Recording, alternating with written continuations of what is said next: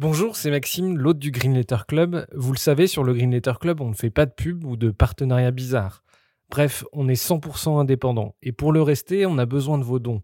Alors n'hésitez pas à nous donner un petit coup de pouce sur Tipeee, vous trouverez le lien dans la description de l'épisode. Et pour se financer, on organise aussi des fresques du climat ou de la biodiversité et des conférences sur les questions climatiques. Si ça vous intéresse, n'hésitez pas à nous écrire. Un grand merci du fond du cœur et bonne écoute.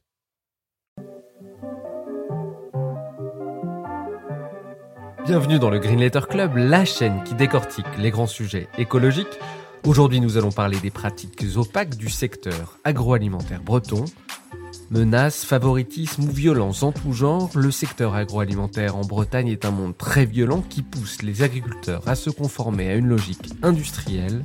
D'où cette question, l'omerta règne-t-elle sur le système agroalimentaire breton? Pour y répondre, nous recevons Nicolas Legendre, journaliste, correspondant du Monde en Bretagne et auteur de Silence dans les champs, une enquête de 7 ans sur les dérives de l'agro-industrie bretonne, pour laquelle il a reçu le prix Albert Londres. Bonjour Nicolas. Bonjour. Euh, tu es breton, fils de paysan breton. Euh, comment tu as commencé à t'intéresser à cette question? Je me, suis je me suis intéressé à l'agriculture en fait euh, parce que je vivais à la ferme déjà enfant et que euh, et qu'on s'y intéresse forcément puisqu'on vit dedans, qu'on est baigné dedans. Euh, euh après, moi, j'étais passionné de tracteurs, par exemple. Bon, aussi, j'aimais les animaux, mais la machine, c'est important. Euh, les machines, c'est important euh, pour les pour les fils de paysans et les filles, mais surtout les fils. C'est un élément important dans, dans l'histoire que, que je raconte. la question homme-femme. Et euh, voilà, donc euh, j'ai absorbé un certain nombre de choses. Euh, mes parents parlaient euh, du monde agricole à table. ils parlaient des rapports de force dans la profession. donc forcément, il y a des choses qui restent en tête. À cette époque-là, moi, je comprenais pas tout. Des choses que je ne comprenais pas du tout. Et ensuite, une fois devenu journaliste, je m'y suis intéressé parce que parce que déjà, en fait, quand tu travailles comme journaliste euh, généraliste en Bretagne, euh, c'est euh, quasiment un incontournable, l'agriculture, l'agroalimentaire. Euh, et puis euh, parce qu'au fur et à mesure, fur et à mesure des années, en tant que journaliste là pour le coup, donc dans les années 2010, quand j'ai travaillé euh, sur ces questions-là, je me suis rendu compte en fait que un certain nombre de, de choses que moi je pouvais entendre étant enfant sur ce monde agricole, euh, pouvait se révéler euh, juste. Euh, et pour être plus précis, en fait, des, trucs qu'on entend à la campagne, c'est de toute façon, c'est une mafia. Tu vois. Et en fait, en, en, commençant à enquêter sur ces sujets, je me suis rendu compte que cette, affirmation, elle était sans doute inexacte. Moi, je reprends pas le terme mafia à mon compte et on pourrait y revenir. mais elle avait, elle avait des côtés des côtés vrais quand même. Euh, en tout cas, au minimum, euh, il y avait là euh, des pistes à creuser et, une matière journalistique, à l'évidence. alors pour essayer de, brosser le tableau, on ne se rend pas toujours compte, on, on sait que la Bretagne, c'est un territoire agricole important. à l'échelle de la France, la Bretagne, c'est une superpuissance agricole une, on peut dire que c'est une super puissance agricole, oui. Euh, c'est le premier territoire agricole euh, et euh, agroalimentaire de France. Euh, alors maintenant, les, on peut plus dire la première région parce qu'avec les très grandes régions, euh, genre la Nouvelle-Aquitaine, c'est difficile de comparer en fait, euh, voilà, en termes de, de, production par rapport à la taille du territoire. Mais on peut dire que c'est le premier territoire agricole agro-industriel. On peut dire qu'on est 3,3 millions de Bretons, qu'on produit de la nourriture pour l'équivalent de 22 millions de personnes à peu près. Euh, on peut dire qu'on est le premier territoire euh, laitier de France, le premier producteur de tomates, le premier producteur de fraises et d'un certain nombre de légumes, euh, le premier producteur de viande porcine, de viande de porc, premier producteur de volaille également. Donc tout ça, ça fait déjà, ça fait beaucoup et, c'est aussi l'un des premiers territoires agro-industriels à l'échelle européenne. Voilà, donc on, joue dans la cour de, de, de, euh, de, de, de, secteurs comme les Pays-Bas, euh, voilà, le Danemark, euh, certaines régions d'Allemagne, etc. C'est de ce niveau-là. Donc c'est vraiment une puissance euh, agro-industrielle, pas que agricole, mais agro-industrielle. Ça englobe le tout, l'agriculture, l'agroalimentaire, à l'échelle française et européenne. Ouais. Euh, on, va reparler euh, tout à l'heure, un peu plus tard, des, dérives mafieuses, ou en tout cas, euh, même si tu dis pas mafieuses, opaques de, ces milieux-là. avant, on va essayer de revenir sur comment la Bretagne est devenue en, moins d'un siècle ce géant agroalimentaire. comment est structurée aujourd'hui l'agriculture en, Bretagne? Il y a des super entreprises, des grandes coopératives, des, mais, mais aussi une sœur siamoise avec la transformation, l'agro-industrie à proprement parler mhm. bah, Effectivement, on a l'agriculture d'un côté, euh, on a euh, l'industrie agroalimentaire, euh, on a la grande distribution aussi. Enfin, la grande distribution, elle n'est pas spécifique à la Bretagne. Hein. Quand je dis la grande distribution, c'est supermarché, hypermarché, etc. elle n'est pas spécifique à la Bretagne. En revanche, on a quand même deux géants qui sont nés ici, en Bretagne, Leclerc et Intermarché, des géants d'échelle européenne et qui, qui sont consubstantiels de tout ce système finalement.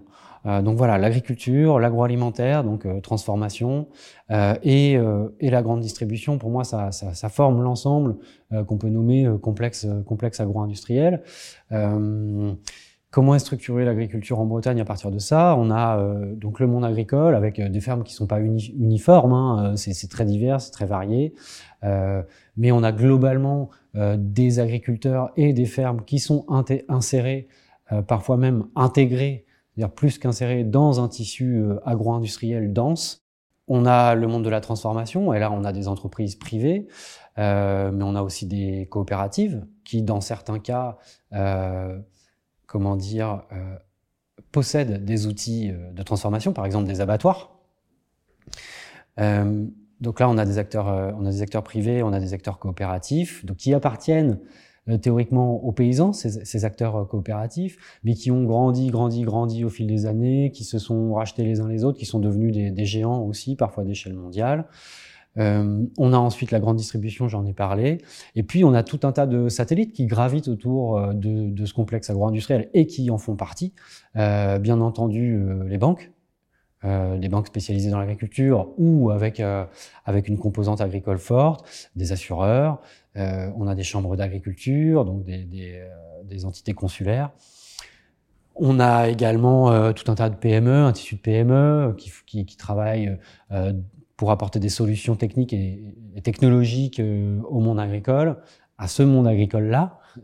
on a des concessionnaires, des vendeurs de machines agricoles, etc. Donc c'est quand même euh, ça ratisse large, ça représente beaucoup d'emplois, ça représente beaucoup d'argent.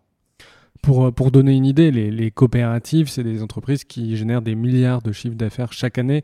On n'est pas du tout sur la coopérative de 100 euh, agriculteurs. Enfin, ah non, non, non, on n'est pas du tout là-dessus, effectivement.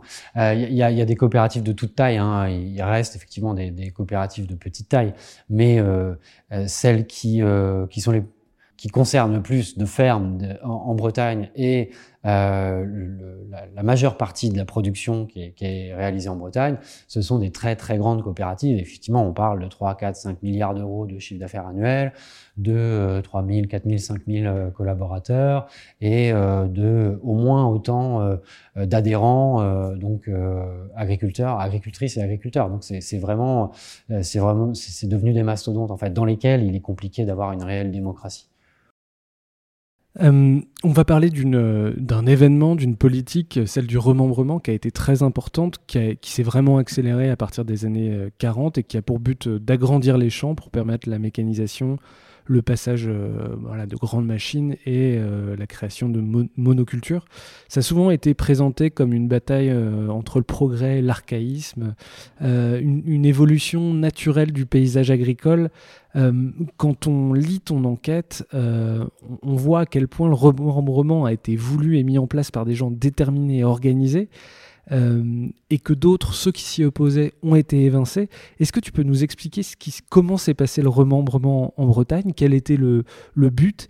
Et qui en sont les, les grands artisans? Essayer de comprendre ce qui s'est passé. Alors, L'objectif est le même qu'à l'échelle euh, nationale. Hein. Euh, là, pour le coup, il s'agit, il s'agit de rationaliser, de rationaliser le parcellaire agricole, c'est-à-dire les champs, quoi, qui à cette époque-là sont globalement petits, de petite taille, parfois moins d'un hectare, moins de 10 000 mètres carrés, c'est vraiment petit, qui sont souvent entourés de haies, de talus, euh, et donc et qui ont été euh, morcelés au fur et à mesure des, euh, des disons 200 200 années qui ont précédé principalement parce qu'avec les héritages d'année en année en fait il y avait des enfants qui avaient des bouts de la ferme des bouts des bouts des bouts et au bout d'un moment c'était tellement petit que ça devenait extrêmement compliqué.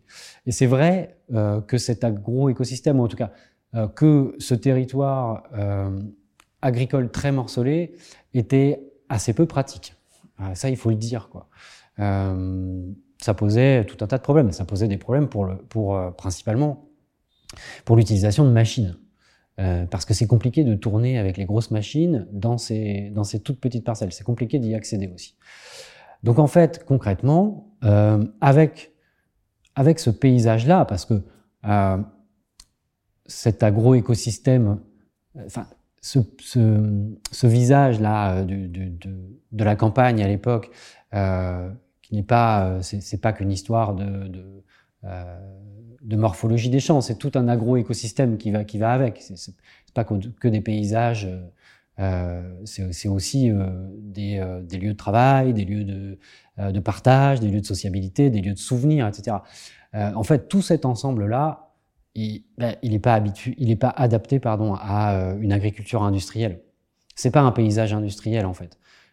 Or, pour faire une agriculture industrielle, ce qu'on s'apprête à faire à partir des années 40 et surtout des années 50 et surtout des années 1960, il faut des paysages industriels. Euh, L'un va avec l'autre. Et euh, à l'ère de l'agriculture euh, pétrochimique et, euh, et, de la technoscience, puisque c'est ça qu'on s'apprête à mettre en, œuvre à cette époque-là, il faut, il faut des paysages qui, vont, qui vont avec, qui soient concordants. Et euh, assez rapidement, parce que le remembrement, on pourrait en parler des heures, mais on a, on a plusieurs temps. Si on remonte vraiment dans l'histoire, ça commence, ça commence dès le 19e siècle. Hein, euh, Jusqu'au milieu du 19e siècle, en Bretagne, la Bretagne est couverte à 30% par des landes. Ce qui fait que c'est pas loin de ressembler à l'Écosse aujourd'hui quand même. Or, quand euh, vous allez en Bretagne aujourd'hui, euh, les landes, il faut les chercher, hein, à part dans les monts d'arrêt où vraiment ça saute à la figure, à part dans quelques, euh, dans quelques endroits du bord de mer, les landes, elles sont assez peu présentes, en fait, finalement. À cette époque-là, 19e siècle, elles sont partout. et leur surface a été divisée par 60. Dès, à partir du 19e siècle, on a un mouvement d'arasement massif des landes, qui était considéré par certains comme des déserts improductifs, notamment par certains euh, agronomes ou pseudo-agronomes libéraux euh, de culture anglo-saxonne, souvent, qui ont été très influents en France à cette époque-là. Et donc, euh, ces espaces étaient considérés comme des déserts improductifs. C'était pas le cas. Elles étaient intégrées, les landes, dans l'agro-écosystème breton, qui avait ses limites, hein, qui avait tout un tas de défauts, mais elles étaient productives parce qu'elles fournissaient de la litière, elles fournissaient également une partie de l'alimentation des, des, animaux, et surtout, elles étaient utilisées en commun, une sorte de proto-communisme rural. autant de choses qui déplaisaient beaucoup aux, agronomes libéraux anglo-saxons dont je viens de parler. donc on a un premier mouvement à cette époque-là, on a un deuxième mouvement important euh, je saute un peu dans les époques, mais pendant la Deuxième Guerre mondiale, sous l'influence du régime euh, allemand, euh, du, Troisième Reich, euh, qui, euh, qui, lui voit la France comme une réserve de, comme un grenier en fait, et qui, aux yeux d'un certain nombre de, de hiérarques nazis, la France elle n'est pas assez productive. Clairement, ça va pas du tout. Il faut, il faut cracher davantage des responsables du Troisième Reich incitent, euh, en passant par le régime de Vichy, hein, euh, poussent à des réformes agraires. Euh, et on a une phase à, cette époque-là, pendant la Seconde Guerre mondiale, déjà de euh, d'incitation forte au remembrement et puis à l'utilisation d'engrais de synthèse, à l'utilisation de machines, etc. Euh, et, euh, et, euh, et, le grand mouvement commence véritablement durant l'après-guerre là, il y, y, y, a un mouvement qui est mondial, bien entendu, de modernisation de l'agriculture, de transformation de l'alimentation, de transformation de, nos modes de vie aussi. Euh, et à ce moment-là, c'est le Big Bang en fait. À partir des années, surtout à partir du début des années 60 jusqu'aux années 80, en 20 ans, le gros du travail est fait. Et c'est véritablement, pour moi, c'est un, Big Bang qui n'a pas encore été assez, euh, assez étudié. Je pense qu'en termes de, en termes d'impact sur nos paysages, en termes d'impact sur notre euh, sur la sociologie de nos territoires, sur tout un tas de choses, sur nos imaginaires collectifs en Bretagne, mais aussi en France hein, et, ailleurs. Moi, je vois pas d'équivalent à part les grands défrichements de l'an 1000, à part, euh, à part ce qui a pu se passer au néolithique avec euh, l'invention de l'agriculture et de l'élevage. Euh, pour moi, c'est de cet ordre-là en termes d'impact. Peut-être que des historiens diront que voilà, je je, je, je suis pas, c'est exagéré, euh, mais à mon sens, en tout cas, on peut on peut le comparer à certains égards. Euh, voilà, c'est un Big Bang. C'est-à-dire si on en revient justement euh, aux incidences écologiques de, ce remembrement, ça veut dire quoi? Ça veut dire qu'il y a les, talus, les haies, on parle beaucoup des haies, mais aussi les cours d'eau. Tout ça a été euh, euh, détruit pour faire des champs bien plats, des grands champs bien rectangulaires? Alors encore une fois, c'est pas uniforme parce qu'il y a certaines personnes s'y sont opposées dans certaines communes, ça dépend des territoires. C'est souvent euh, assez corrélé au vote, d'ailleurs. On voit en Bretagne que euh, des territoires avec des, sols un peu plus pauvres, euh, un vote plus à gauche, ont été, dans certains cas, moins remembrés. et les territoires qui ont été les plus remembrés sont ceux aussi qui votent le plus à droite, qui ont une tradition pour ce qui est de la Bretagne, plutôt anti-républicaine, etc. Euh, des territoires bleus, en fait, euh, où là, ça a remembré très très fort, pays de Vitré, le, le, nord du Finistère, etc. Et qu'est-ce que ça veut dire concrètement? Euh, là où ça a été fait euh, à fond, euh, effectivement, c'est les haies et les talus, c'est ça, c'est ce dont on parle le plus. Euh, c'est le plus emblématique, mais c'est pas que ça en fait. C'est c'est des champs qu'on a donc on a enlevé les haies et les talus et les talus quand il y en avait partiellement ou totalement. On a groupé les champs. On a fait des drainages aussi. C'est-à-dire que euh, des parties humides de certains champs, ou certains champs en pente, etc., ou trop mouillés pendant l'hiver, euh, on, a, euh, on a creusé au milieu, on a fait des tranchées, on a mis des tuyaux, euh, des tuyaux percés. Et l'eau, quand, elle, quand, quand il pleut trop fort, il pleut tout court, euh, l'eau, elle s'infile dans ces tuyaux et elle va dans des rigoles, voilà, des, qu'on appelle les rigoles, donc des fossés, au bout des champs. Ce qui fait que ça, ça a rendu la culture plus facile, euh, notamment l'implantation des, des, céréales d'hiver à l'automne, euh, puisqu'on puisqu'on pouvait travailler la terre. En revanche, ça a supprimé une partie du rôle d'éponge euh, de certaines de certaines parcelles. On pourrait parler aussi euh, des landes, j'en ai déjà parlé. On peut parler des tourbières euh, qui ont été euh, qui ont été asséchées. on peut parler des prairies humides. On peut parler des prés vergers. Donc ça c'est très important puisque la Bretagne était couverte de prés vergers. D'ailleurs des, des, endroits où on pratiquait des formes de silvopastoralisme, qui revient, c'est quelque chose qui revient un peu à la mode aujourd'hui dans certaines dans certains domaines agronomiques. C'est-à-dire, c'est quoi exactement un pré verger ben, En fait, c'est qu'on avait des, des pommiers et ou peut-être des néfliers, des poiriers, mais surtout des pommiers, euh, avec, et, on faisait pâturer des animaux en dessous. Double fonction, on utilise, euh, on utilise plusieurs dimensions euh, l'espace, le sol, euh, plus euh, voilà les arbres qui vont, qui vont eux se projeter à la verticale. Voilà, donc c'est des milliers, des milliers de, de, de prévergers comme ça dans lesquels les, les pommiers ont été ratiboisés. Euh, ce sont euh, aussi euh, des, des, cours d'eau qu'on a rectifiés, voilà, avec des, cours d'eau qui avaient des méandres, euh, qu'on a qu'on a qu'on a rendu tout droit en fait, voilà, qu'on a transformé en rigole. Donc en termes de biodiversité, en termes de cycle de l'eau, c'est très problématique.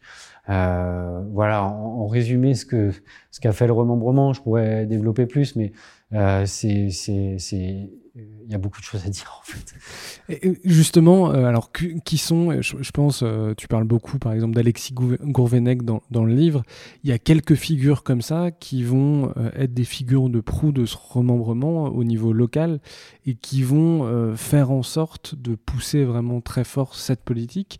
Euh, comment ils s'y sont pris À quel point il y a eu de la résistance? Est-ce que c'était un mouvement enthousiaste de la part de beaucoup de paysans? Comment ça passé euh, un peu socialement Alexis Gourvenec n'est pas forcément une figure du, remembrement en tant que tel.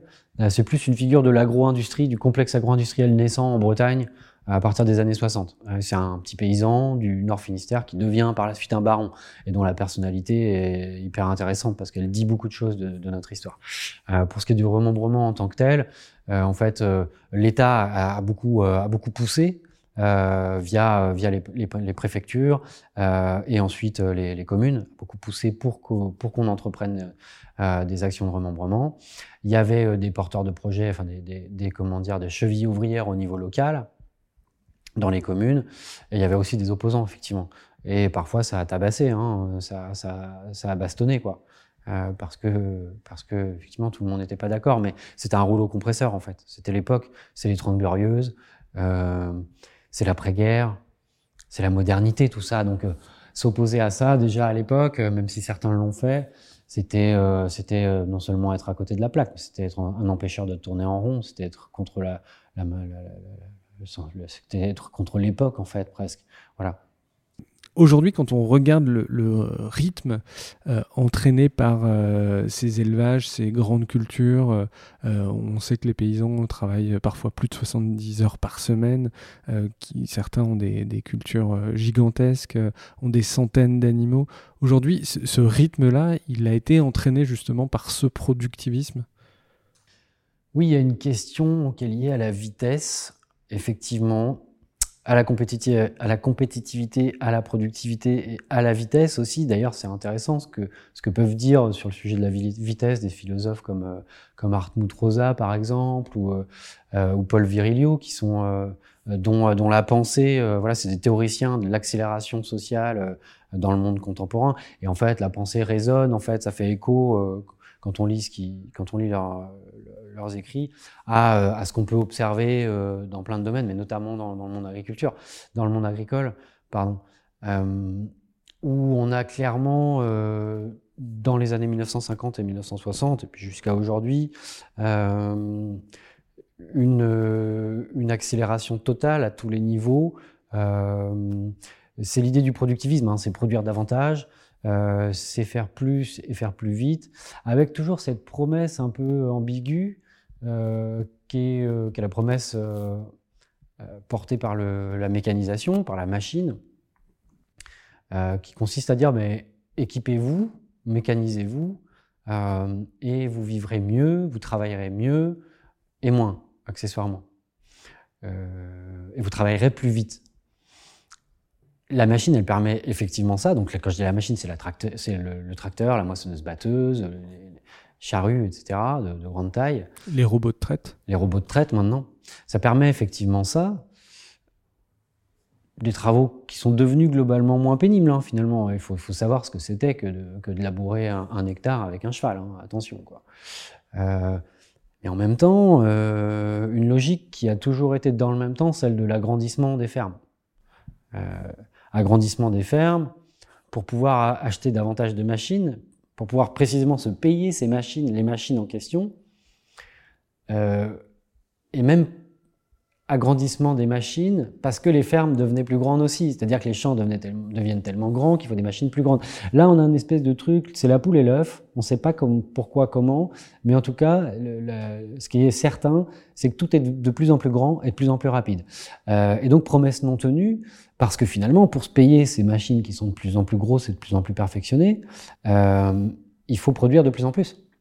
Donc en fait, euh, on, ne finit pas, le paysan ne finit pas par travailler moins globalement, hein, euh, ou euh, et, donc à être moins, à être moins, comment dire,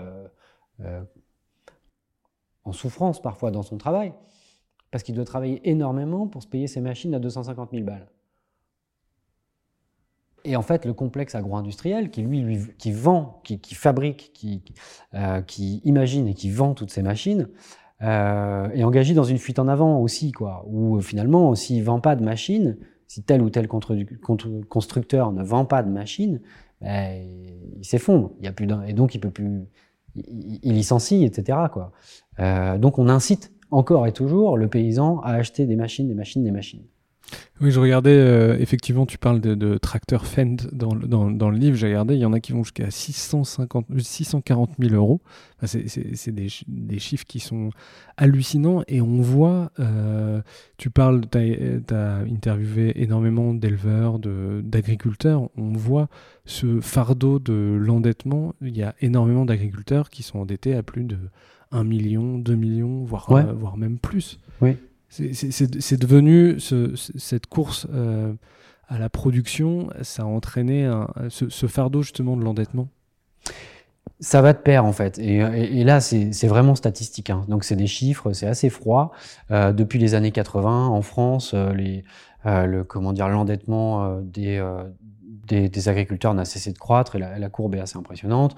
Euh, on, était, on avait un taux d'endettement moyen de 42% à l'échelle nationale en France en 2019-2020 et de 57% en Bretagne. Les agriculteurs bretons sont les plus endettés de France. Plus ce taux d'endettement est élevé, techniquement en tout cas, plus ben, c'est compliqué quoi. parce que le moindre aléa, tracteur euh, à remplacer, euh, même s'il y aura toujours de la, une banque pour prêter de l'argent en théorie, mais euh, un hangar qui brûle, l'assurance qui rembourse pas, un aléa climatique, tout est plus compliqué quand on est à 100% d'endettement. Il y a des éleveurs, par exemple porcins, qui sont à 100% d'endettement. et donc ce taux d'endettement, il, il n'a cessé de croître. Et en fait, ce qu'il faut savoir, c'est que effectivement, il y a toute une partie de cet endettement qui est liée à l'investissement dans des infrastructures, dans des machines qui vont durer dans le temps, etc. Donc c'est des actifs. Euh, c'est des actifs qui vont être créés, qui vont, qui vont avoir une valeur euh, dans le temps. Mais il y a aussi une bonne partie qui est liée à des dettes de court terme. Euh, et là, c'est simplement pour permettre aux uns et aux autres, pour se permettre de garder la tête hors de l'eau. Concrètement, c'est je fais un, un crédit, la, la, la, coopérative me fait un prêt de court terme pour pouvoir acheter de l'aliment pour mes, pour mes cochons. Euh, ce genre de choses. Euh, et, là, c'est simplement voilà pour pouvoir avoir de la trésorerie en fait. Euh, et il y a comme ça une, sorte de fuite en avant perpétuelle qui fait que toujours plus d'endettement, toujours plus de, des machines toujours plus grandes, des fermes toujours plus grandes, et, à la fin des et, toujours moins de paysans, paysans et de paysannes. ce qui fait que les paysans sont toujours moins nombreux, avec sur leurs épaules un poids toujours plus lourd. Et ça, euh, enfin cette situation, euh, elle n'est pas pour rien dans l'épidémie de suicide, euh, dans voilà. je, fais une parenthèse rapide pour dire qu'il y a un certain nombre de paysans qui vivent très bien en modèle alternatif, agroécologique, comme en modèle conventionnel, dit conventionnel. c'est indéniable. Voilà, il y a un certain nombre qui vont très bien. Et on me reproche souvent de ne pas le dire. Voilà, je le dis, euh, je pense le dire dans mon livre. Mais le problème, en fait, c'est qu'une fois qu'on a dit ça, euh, les chiffres nous montrent qu'en fait, ils sont probablement plutôt minoritaires. Ceux pour qui, euh, d'un point de vue des revenus, d'un point de vue, etc., ça va très bien. donc, ça veut dire qu'il y a un vrai problème de fond dans cette affaire. Justement, il y, a, quelque chose qui frappe parmi toutes les, toutes les entrevues que tu as pu faire dans, ton livre, tous les témoignages que tu recueilles, c'est qu'il y a beaucoup de gens qui considèrent qui sont des éleveurs, des agriculteurs, qui sont dans une forme moderne d'esclavage. Euh, en quoi aujourd'hui euh, certains paysans, certains éleveurs se sont tombés dans une nouvelle forme de, servage, de servitude?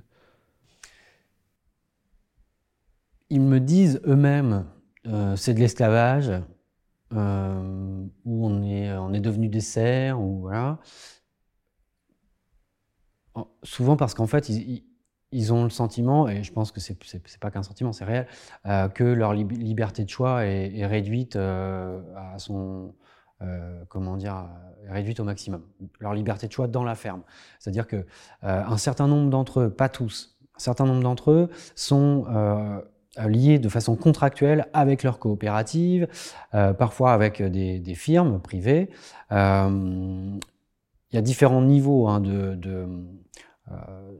de, liens contractuels euh, voilà, avec ces firmes et ces coopératives, mais euh, ça, implique euh, qu'ils doivent prendre l'aliment pour leurs animaux à la coopérative, ou bien l'aspect, les médicaments pour, pour, leurs animaux, donc l'aspect vétérinaire. ça implique aussi qu'ils doivent faire, solliciter leur coopérative, par exemple, pour tout un tas de services liés à la gestion des effluents, les lisiers. Voilà, et la liste comme ça est infinie. Euh, parfois euh, également là, sur la livraison des animaux, c'est-à-dire on va vous livrer les animaux, ça va être tel type d'animaux, ça va être tel jour, etc. On va venir les chercher, ce sera telle heure. Euh, voilà. et dans un certain nombre de cas, je pense par exemple aux éleveurs laitiers, c'est eux qui, c'est eux qui produisent, c'est eux qui fournissent, c'est eux qui vendent. Par contre, c'est pas eux qui établissent la facture. C'est rare quand même les domaines dans dans le monde du commerce, de l'artisanat, euh, voilà, où euh, le vendeur n'est pas celui qui établit la facture, qui fait le prix. C'est-à-dire qu'ils peuvent pas maîtriser le prix de leur lait concrètement. Et, euh, et, donc tout ça fait qu'un certain nombre d'entre eux disent mais je, je, ne maîtrise plus rien. C'est ce qu'on appelle l'hétéronormie, je crois, euh, sciences sociales. Euh, il y a cette idée que euh, notre notre destin est euh, finalement dans les mains d'éléments extérieurs et que ben on est sur des rails quoi. Mais c'est pas étonnant à partir du moment où on a fait de l'agriculture une industrie comme les autres. Parce que c'est ça qui s'est passé depuis 60 ans, en fait. On a fait de la production alimentaire, de la transformation, de la distribution et de notre alimentation aussi une industrie comme les autres. Et l'industrie, par nature, elle a une logique euh, qui est fordiste, euh, euh, d'organisation rationnelle des territoires, des ressources humaines. Donc là, les paysans sont devenus des salariés d'usine, en fait. je schématise un peu, hein, mais c'est pas totalement caricatural, à mon avis. Oui, avec les, les, dettes en plus et les, les soucis et la charge mentale qui va avec. Euh, Effectivement, tu, dis, tu, dis, très bien, euh, gérer 200 vaches, euh, c'est, c'est, on se rend pas compte quand on n'a pas vécu dans une ferme. Non. ben non. en fait, gérer, gérer 10 animaux, déjà, c'est compliqué. au quotidien, c'est compliqué, ça demande une rigueur, ça demande une connaissance aussi de, de euh, de, la, zootechnique, quoi, de, l'animal, des maladies. Euh. Et la culture, c'est pareil, quoi. Euh, faire du blé, faire pousser du blé, du maïs. alors, c'est encore plus vrai en, agroécologie et en agriculture biologique. Mais c'est vrai aussi en conventionnel. Même quand on, quand on s'aide avec les intrants de synthèse, les engrais de synthèse et les pesticides de synthèse, euh, tout ça, c'est extrêmement technique. Quoi. Donc c'est difficile sur 10 hectares et sur avec 10 vaches. Euh, sauf que maintenant, euh, ces gens-là, ils ont plus 10 hectares et 10 vaches. Quoi. Euh, bien souvent, euh, bon, la moyenne est à 60 hectares, je crois, euh, en France. Je parle sous réserve. mais moi, autour de chez moi maintenant beaucoup d'agriculteurs, d'agricultrices qui sont à 200 hectares et 200 vaches. Voilà. Là, euh, là, ouais, c'est quelque chose. Au quotidien, il faut se le farder. Il y a euh, parmi les témoignages que tu as recueillis, un Guy, un vétérinaire, euh, qui dit que le malheur s'est répandu partout dans les campagnes. Et lui, il parle même d'agricide. Qu'est-ce que ça veut dire? Qu'est-ce qu'il veut dire par là? Bah pour ce qui est de l'agricide, c'est assez clair. Hein. En Bretagne, on avait 370 euh, 000 actifs agricoles, quelque chose comme ça, dans les années 1970. Euh, ils sont aujourd'hui autour de 50 ou 60 000, euh, quelque chose comme ça. Bon, bah, c'est une saignée, en fait. C'est une hémorragie. Et les mêmes causes ont eu les mêmes effets partout. C'est vrai en France, c'est vrai au Canada, c'est vrai en Allemagne. Partout où on a fait cette agriculture-là et cette alimentation-là, euh, donc les lardons en boîte, en gros, et les chips euh, à l'oignon, eh ben, il s'est passé la même chose. Il n'y a plus de paysans. Parce que euh, le système n'a pas intérêt à ce qu'il y ait des paysans nombreux. Parce que c'est même pas au-delà qu'il n'a pas intérêt, ce système, à, ce qu'il n'y ait pas des paysans nombreux. C'est que, comment dire, pour que ces paysans-là puissent s'agrandir, ceux qui restent, puissent acquérir des fermes, etc. Donc qu'ils achètent des nouvelles machines, des robots, des trucs, tout un tas de machins, des drones maintenant. Euh, je dis pas que la technique est inutile, voilà, parce qu'il faut pas qu'on m'accuse de, de, dire ce que je ne dis pas. Pour qu'ils puissent s'acheter ça, donc s'agrandir, il faut qu'il y en ait qui disparaissent. C'est mathématique. Donc, euh, il faut qu'il y ait des paysans qui tombent d'une façon ou d'une autre, soit parce qu'ils en ont marre, soit parce qu'ils partent en retraite, euh, soit parce qu'ils se suicident. C'est terrible hein, ce que je dis, mais, en fait c'est ce qui se passe sur le terrain depuis 50 ans.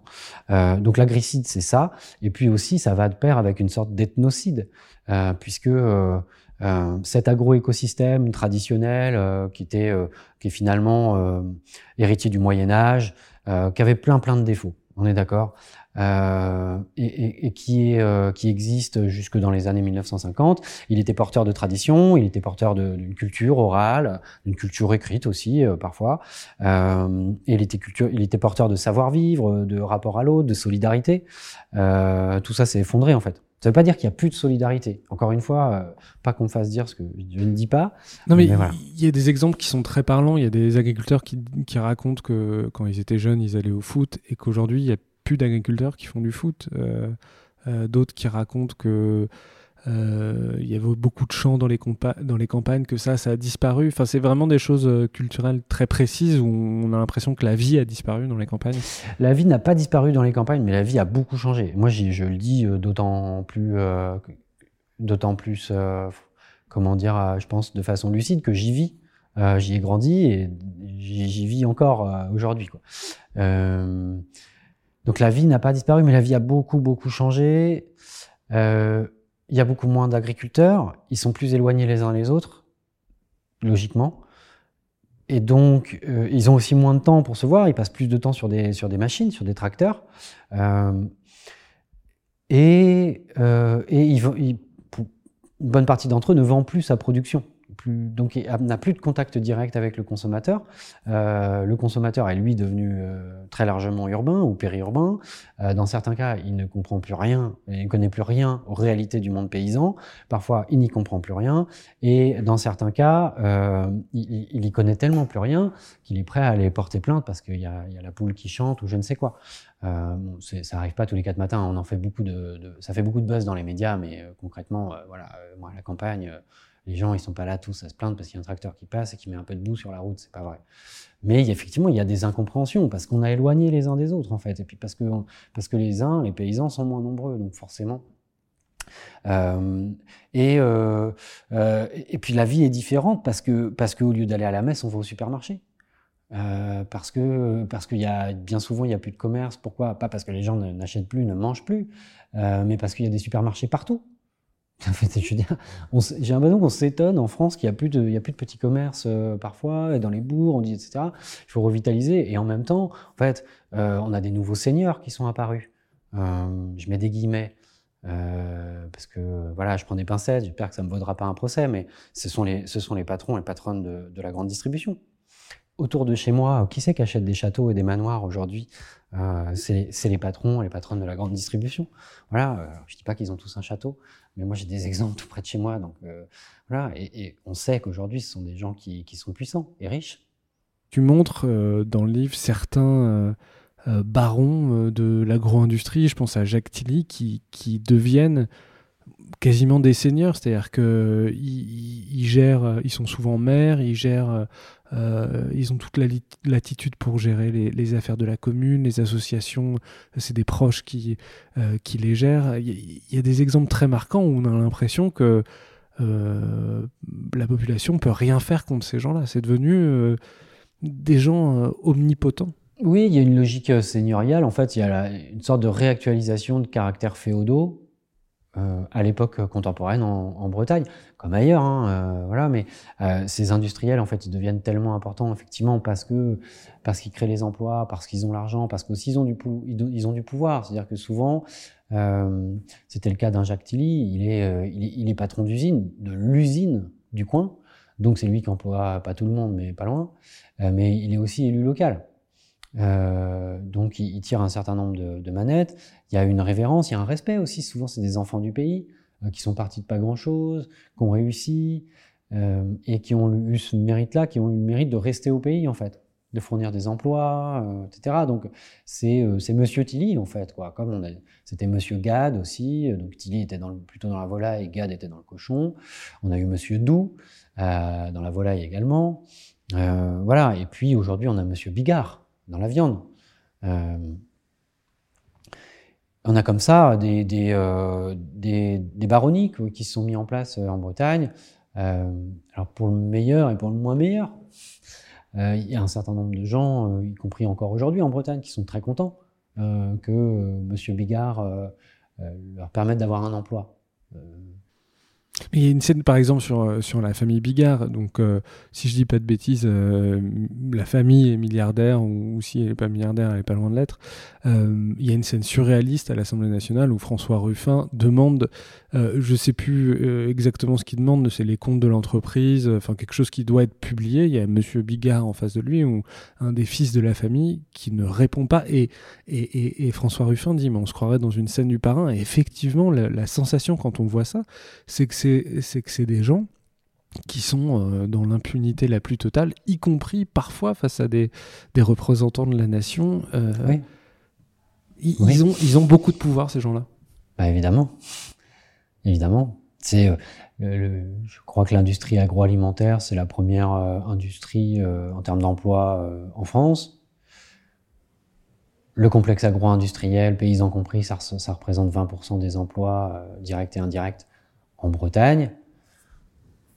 On a encore, contrairement à d'autres secteurs, des, des champions, on aime bien dire ça dans le monde industriel, de dimension européenne ou mondiale, donc grâce à notre industrie agroalimentaire.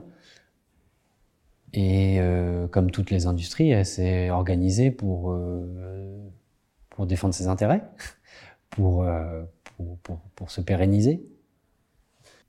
Alors, tu as interrogé des centaines de personnes et les histoires qui, qui reviennent, c'est assez frappant, c'est toujours les mêmes. les gens qui s'opposent aux décisions en faveur de l'agriculture productiviste, euh, ont subitement une concordance d'événements fâcheux, ça c'est le verbatim de quelqu'un qui, se livre dans ton livre. Quels sont ces événements fâcheux qui arrivent, qui reviennent systématiquement? C'est quoi ces exemples? Ah, c'est pas les gens, c'est des gens, parce que c'est pas systématique. Euh, tous ceux qui s'opposent euh, au modèle agricole dominant en Bretagne ne sont pas victimes de choses horribles. Euh, je ne suis pas du tout en mesure d'affirmer ça, et c'est parce que c'est pas vrai en fait. Euh, en revanche, un certain nombre de ceux euh, qui s'opposent euh, aux règles tacites du complexe agro-industriel, euh, un certain nombre d'entre eux voient les nuages noirs s'accumuler au-dessus de leur tête, et il peut leur arriver des choses si j'en crois les témoignages nombreux que moi j'ai recueillis. Euh, et là, en fait, la panoplie est assez, euh, est assez large. Hein. Euh, ça peut être des menaces, des intimidations, des formes de pression.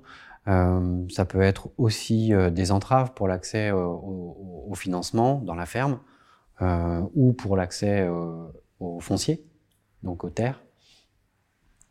Et dans certains cas, ça peut être des formes de surveillance, ça peut être aussi du sabotage, voire, voire des euh, plus que ça, ça veut dire que c'est-à-dire que euh, ça, ça, ça, peut être euh, aussi des violences physiques. Est-ce que tu peux prendre des exemples concrets qu'on essaye de, de, de comprendre? Euh, je peux prendre par exemple le, le, le, cas de Yves Puchet. Euh, c'est un notaire qui est maintenant retraité dans les Côtes d'Armor. Il témoigne pour le coup à visage découvert. Donc, et Yves Puchet, il est notaire, il est engagé dans des, dans des associations environnementalistes dans, dans, son secteur. Euh, il, il s'oppose notamment à des extensions d'élevage porcin, euh, il, lutte, il lutte contre la prolifération des marées vertes, etc. Et il lui arrive tout un tas de trucs à Yves Puchet. Euh, il y a un président de coopérative qui vient le voir chez lui et qui lui met une pression euh, cordiale, mais on peut appeler ça une intimidation. Bon, maintenant, Yves, il faut que tu arrêtes parce que euh, c'est plus possible, que tu peux plus embêter comme ça nos, éleveurs. Euh, tu comprends, ça, tu, mets en péril notre activité et ça, c'est vraiment pas bien. Et le jour de son mariage, les, ils sortent de l'église, ils sortent de la mairie, pardon, et les convives voient quelqu'un qui les photographie depuis une voiture avec un téléobjectif. Donc là, il y a des témoins. Euh, ils laissent couler parce que c'est jour de fête. Ils arrivent chez eux et là ils trouvent un bac à sable euh, devant leur entrée qui n'est pas leur, euh, leur bac à sable. Et dedans il y a euh, des euh, ballons de baudruche euh, en forme de cochon. Il y a une lettre anonyme qui est, qui, est, qui est, accrochée à ces ballons de baudruche. Et donc moi j'ai pu consulter la lettre anonyme en question. Et là donc c'est très cordial, c'est très bien écrit, c'est dactylographié et c'est très bien tourné. Euh, c'est cordial. En revanche, c'est une intimidation euh, claire, nette et, et précise. C'est-à-dire que euh, vos actions sont louables, très bien. Euh, seulement, il faudrait penser à pas aller trop loin. Je le fais en substance euh, parce que vous mettez en péril notre activité. Bon, j'ai cet exemple-là, mais je pourrais en citer des dizaines. Euh, et là encore, on me reproche souvent d'utiliser des témoignages anonymes, mais quand les gens ont peur, en fait, bah oui, c'est l'anonymat qu'on utilise quand on est journaliste. Quoi. Euh, mais j'ai des témoignages non anonymes. Je peux parler de Gilles Lagneau qui a été fiché par Gilles Lagneau, qui est un militant environnementaliste aussi, apiculteur fiché par une célèbre firme euh, agrochimique. Je peux parler de ma, ma consoeur Morgane Large, journaliste qui enquête sur les sujets en question, euh, qui s'est fait euh, déboulonner les roues de sa voiture deux fois. Euh, je peux parler des procès Bayon qui ont été intentés contre ma consoeur Inès Léraud. je peux parler du saccage des Celle locaux. Celle qui a fait la BD Algue Verte et le... Celle qui a fait la, la, BD Algue Verte et qui travaille actuellement sur le remembrement pour une future BD. Euh, je peux parler du saccage des locaux de l'association Eau et Rivière dans les années 2000. Je peux parler de cet inspecteur du travail qui a eu sa roue déboulonnée. Je peux parler de cet autre militant environnementaliste qui a eu une roue déboulonnée dans le Nord Finistère. Euh, tout ça, là, on n'est pas dans, le, dans le, des choses qui sont gazeuses ou prescrites ou sans preuve. C'est du, c'est du concret. Quoi. Moi, j'ai des éléments aussi de preuve euh, euh, qui, qui montrent que certaines coopératives ont fait pression sur des éleveurs sur le mode arrêtez de vous exprimer dans la presse et de critiquer la coopérative, sinon euh, on vous éjecte. Voilà, donc c'est une drôle de conception de la démocratie quand même en coopérative. Voilà, donc euh, il y a des éléments en fait tangibles. Et puis il y a tout un tas de trucs pour lesquels on n'a pas d'éléments parce que c'est vieux, parce que parce que les gens n'ont pas porté plainte, parce que c'est compliqué, parce qu'ils avaient peur.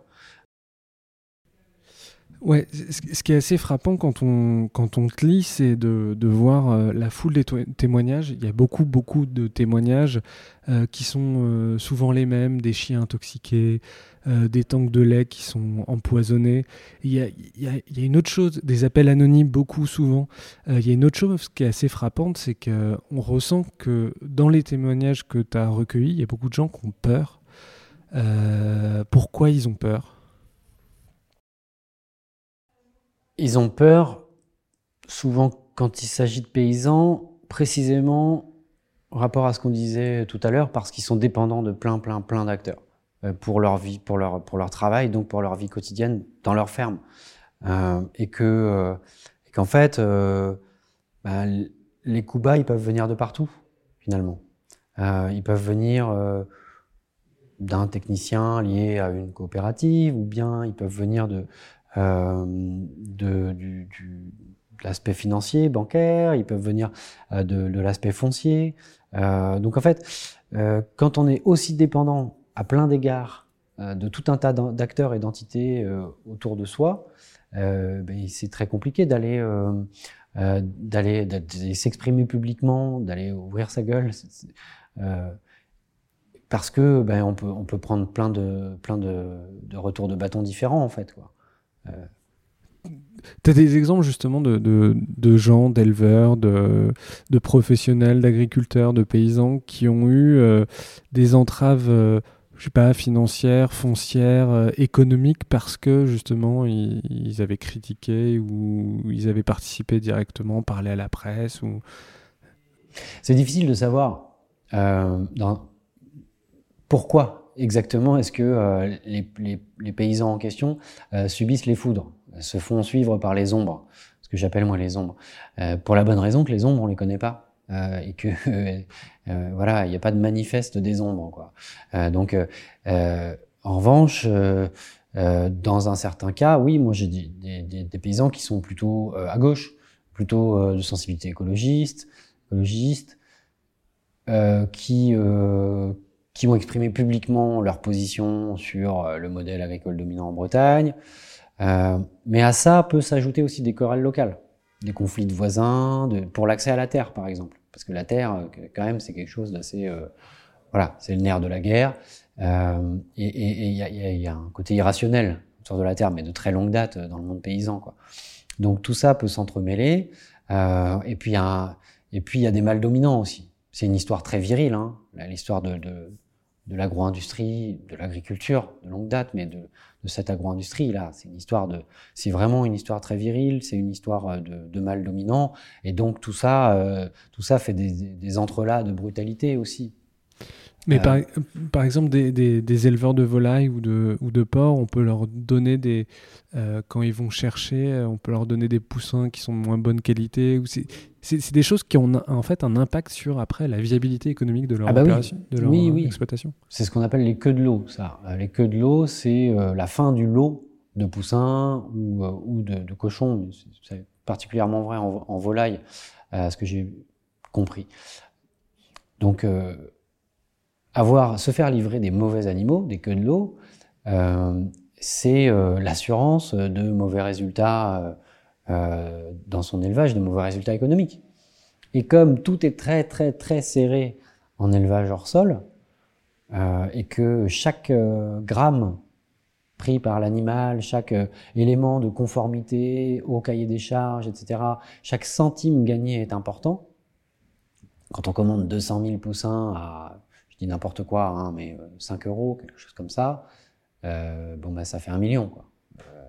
donc c'est des, gros chiffres. Et voilà, peut-être que mes, mon, prix de la poule n'est pas exact, mais bon, c'est les ordres de grandeur.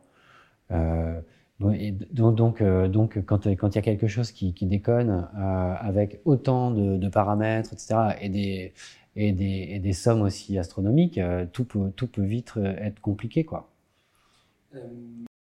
Il y a par exemple, moi j'avais reçu Benoît Biteau qui racontait que lui, il s'installait en agroécologie, enfin, c'est ce qu'il voulait faire, et qui trouvait pas de crédit euh, à la banque. Ça, c'est quelque chose qui revient aussi souvent. si on sort des clous par rapport au modèle dominant, bah, ça va être difficile de se financer. Et en même temps, on a des contre-exemples. On a, des exemples de paysans qui ont réussi à se financer, même, en modèle agroécologique, alternatif, etc.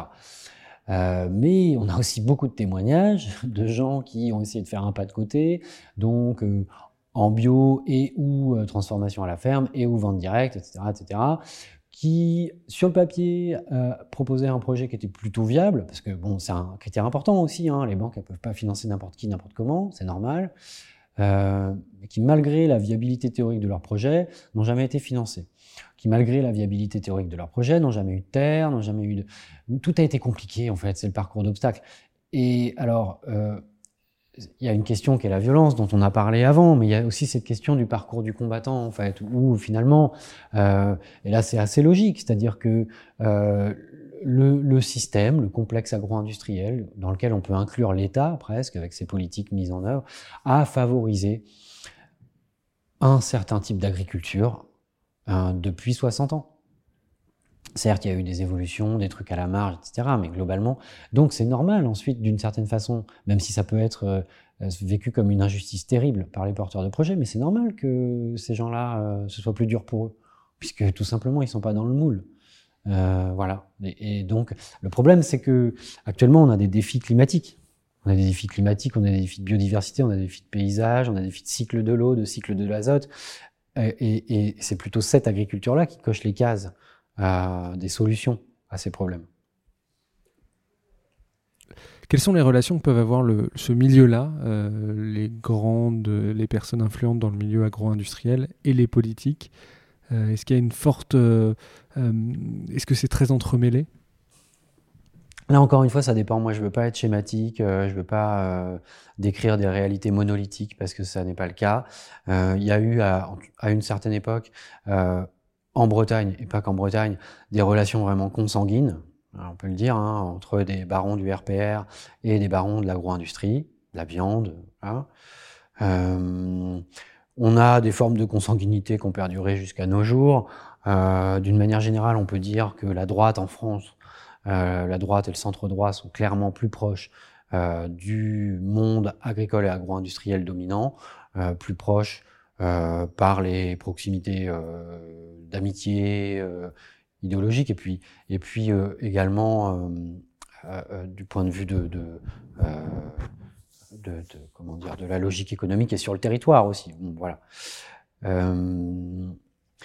On a, euh, on a des, euh, comment dire, euh, des réseaux d'influence qui sont hyper importants.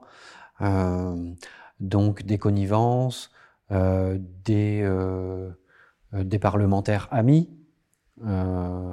qui, ont plutôt tendance à aller dans le sens systématiquement du, modèle du modèle agricole dominant et de ses intérêts. Oui, il y, a un, député qui est baptisé le député du cochon. Oui, Marc Le Fur, député LR euh, des Côtes d'Armor, qui est, euh, qui est surnommé euh, le député du cochon. Et pourquoi on, l'appelle comme ça? Parce que ça fait 40 ans. Alors, il est, il est du côté de euh, Loudéac-Lamballe.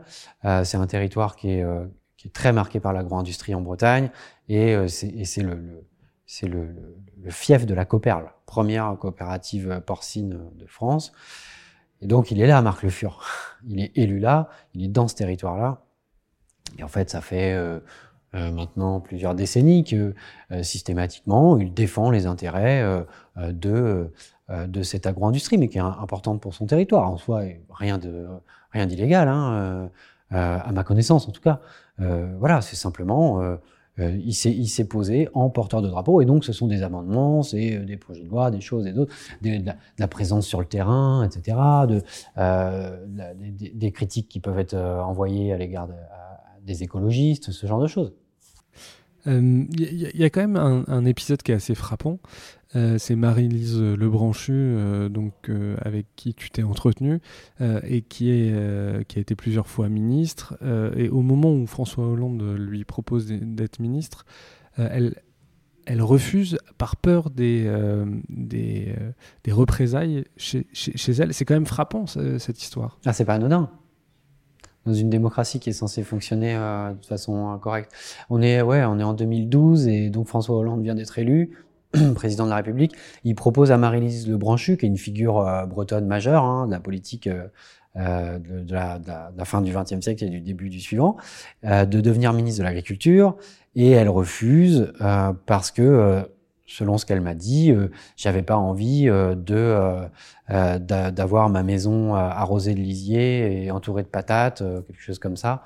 Euh, comme d'autres euh, comme d'autres parlementaires ou élus ou ministres bretons avant moi. Euh, donc c'était une question. Ah oui, elle a eu une forme de peur. et d'une certaine façon, elle a peut-être eu le nez creux puisque un an ou deux plus tard, on avait le mouvement des bonnets rouges en Bretagne, et là, ça a secoué très très fort. Donc si on avait une ministre de l'Agriculture bretonne à ce moment-là, je pense que oui, effectivement, sa maison aurait peut-être été arrosée de lisier au minimum. Et en fait, euh, au-delà de cette anecdote, c'est euh, symptomatique d'une euh, euh, d'une logique qui s'est imposée, entre autres, avec une culture du rapport de force et de la brutalité euh, hyper importante de, de, depuis le début. rapport de force au sein du monde paysan, rapport de force avec les éléments critiques, euh, militants environnementalistes, etc., rapport de force dans certains cas vis-à-vis de la société aussi, même si aujourd'hui il y a une sorte de danse du ventre pour dire euh, euh, aimez-nous, aimez-nous, aimez-nous, voilà, et donc rapport de force vis-à-vis du monde politique aussi. Et, euh, et donc euh, les politiques, bien souvent, euh, ont fini par avoir peur de la jacquerie, et on peut les comprendre. Euh, c'est pas que de la pure lâcheté, voilà. C'est pas facile, quoi. Il faut parler avec eux pour ceux qui font les politiques, qui font des, réunions de coopératives le samedi matin ou je ne sais quoi, qui se tapent des, des agricoles, qui sont au contact, qui ont des emplois sur leur territoire. C'est hyper difficile. C'est hyper difficile tant que t'as pas une impulsion nationale, voire européenne, pour dire ok, on change et on va, on va on va penser ce changement euh, et on va, on va aider les acteurs et on va donner du temps, mais il, va y avoir des milliards. Mais par contre, on a un, horizon. Bah, sur le terrain, c'est hyper difficile pour les élus. Et c'est pour ça que moi, je me retrouve aujourd'hui avec euh, des gens qui tirent à boulet rouge sur mon bouquin, des élus en Bretagne, enfin certains en tout cas, euh, à droite principalement, mais pas que. Et dans le même temps, j'ai des élus qui me parlent en off et qui me disent mais très, merci, merci parce que ça nous fait avancer. Ce que tu fais, c'est bien. On est totalement d'accord avec toi. Bien sûr, on partage le constat. T'as raison, c'est lucide. On le sait depuis 20 ans, 30 ans, 40 ans. Par contre, ils le diront pas en public. Voilà, c'est l'autruche. On élève, en plus d'élever des porcs et des poules, on élève des autruches. Euh, collectivement, hein, on est tous un peu. Euh, justement, toi, euh, comment, euh, quelle a été la réception du, du bouquin? Est-ce que tu as peur pour toi? Est-ce que euh, tu as été euh, intimidé? Alors moi j'ai enquêté dans des conditions sereines. Euh, à la sortie du bouquin, ça a été un peu plus mouvementé, mais c'est normal, puisque je savais hein, où je mettais les pieds. grosso modo, à, gauche de l'échiquier politique et chez les écologistes, le bouquin a été plutôt bien reçu, sans surprise en fait. voilà, c'est des gens qui portent ces sujets-là depuis longtemps. Euh, donc ils, se sont appropriés son contenu, certains d'entre eux. Euh, au centre et au centre gauche, qui est au pouvoir en Bretagne, ça a été le grand silence. Euh, voilà, aucune expression publique au sujet du livre. Euh, de même que le gouvernement actuel euh, et le ministre de l'Agriculture n'en a pas dit un mot. C'est son droit le plus strict, hein, mais moi je, constate. Euh, en revanche, à droite, ça a tapé assez dur en Bretagne. Euh, avec des élus euh, qui se sont exprimés sur le mode il n'a pas le droit de dire ça, il crache sur notre histoire, sur notre agriculture, sur notre économie. Oui, il y a eu des problèmes, mais c'est pas une raison. Et puis il sait pas de quoi il parle. et puis c'est indigne, on peut pas se laisser faire, etc. Je vous dis ça en gros, quoi, en substance. Dernière question, il y, a quand même un, sentiment dans toutes les, toutes les affaires, et tu n'en as pas euh, évoqué énormément, mais dans le livre, il y a vraiment des, je pense, des centaines d'exemples de gens qui voient leur chien intoxiqué, qui euh, ont des appels anonymes, qui euh, ont leur barrière qui est ouverte, des mots, etc. ce, climat-là, où des roues déboulonnées, ça c'est très fréquent, on a l'impression qu'il y a une forme aussi d'impunité, c'est-à-dire que, alors, sauf à ce que j'ai mal compris, ou, mais ces affaires, ces menaces de mort, jamais elles donnent suite. On voit que quand il y a des gens qui portent plainte, euh, les plaintes sont pas prises. Est-ce qu'il y a une, impunité globale? Alors, il y, a effectivement, ça donne le sentiment d'une impunité. En revanche, moi, je suis pas en mesure d'affirmer que c'est une impunité qui est voulue par des gens qui tireraient des ficelles et qui diraient non non surtout il faut pas agir euh, surtout il faut faut pas sanctionner juger etc bon à ma connaissance il n'y a pas de cabinet noir euh, de l'agro-industrie. C'est pas comme ça que ça se passe. C'est quelque chose de plus diffus qui s'est infusé qui a infusé dans la société euh, voilà. Et en fait effectivement bien souvent il n'y a pas de justice. En fait c'est une histoire c'est une histoire sans justice. C'est euh, un drame des drames euh, sans justice, et ça fait 50 ou 60 ans que ça dure, euh, pour diverses raisons, parce que euh, on est dans le monde rural, qu'il y a des gens qui s'expriment pas, qui sont des taiseux, qui ont peur, donc qui vont pas porter plainte, qui vont pas porter plainte aussi parce qu'ils sont paysans et qui bossent dur, qui sont dans, leur ferme, qu'ils ont autre chose à faire. Oui, alors oui, ils ont eu des appels anonymes, oui, etc. Mais bon bah la vie continue, il faut bosser, on n'a pas que ça à faire. Euh, par ailleurs, euh, certains préfèrent se taire plutôt que d'envenimer la situation quand ils subissent des menaces, des pressions, des choses ou d'autres. Euh, il y a une culture aussi de la une certaine pudeur. Voilà, donc tout ça mis bout à bout. En plus, par ailleurs, avec sans doute un, comment dire des acteurs dans le monde de la justice et des forces de l'ordre qui n'ont pas forcément, en tout cas longtemps, pas été formés.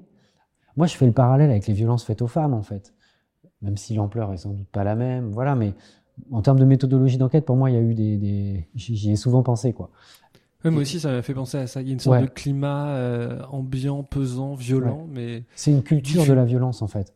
Et la culture de la violence, ça se diffuse dans les, ça se diffuse dans les familles, dans les générations, ça se diffuse dans le temps, dans l'espace. Et c'est parfois impalpable c'est très dur à arrêter aussi. Euh, c'est très dur à circonscrire, à penser, à appréhender, et donc euh, euh, c'est très dur collectivement à bouger pour dire ok, maintenant on n'accepte plus et on agit. je pense que dans le monde agricole, on n'a pas encore agi. Euh, et que de toute façon, ça ne peut pas ne pas aller de pair si on doit, devait agir avec des changements structurels, en fait, profonds, euh, voilà. aussi dans la sociologie du monde agricole. Euh, c'est un monde, je le redis, mais qui est, qui est très masculin. Et, et, voilà, à mon sens, tous les éléments qui font qu'il n'y a pas eu de justice et qu'il n'y a pas eu beaucoup de paroles non plus. Nicolas Legendre, un grand merci d'être venu dans le Club. Et à bientôt. Merci beaucoup.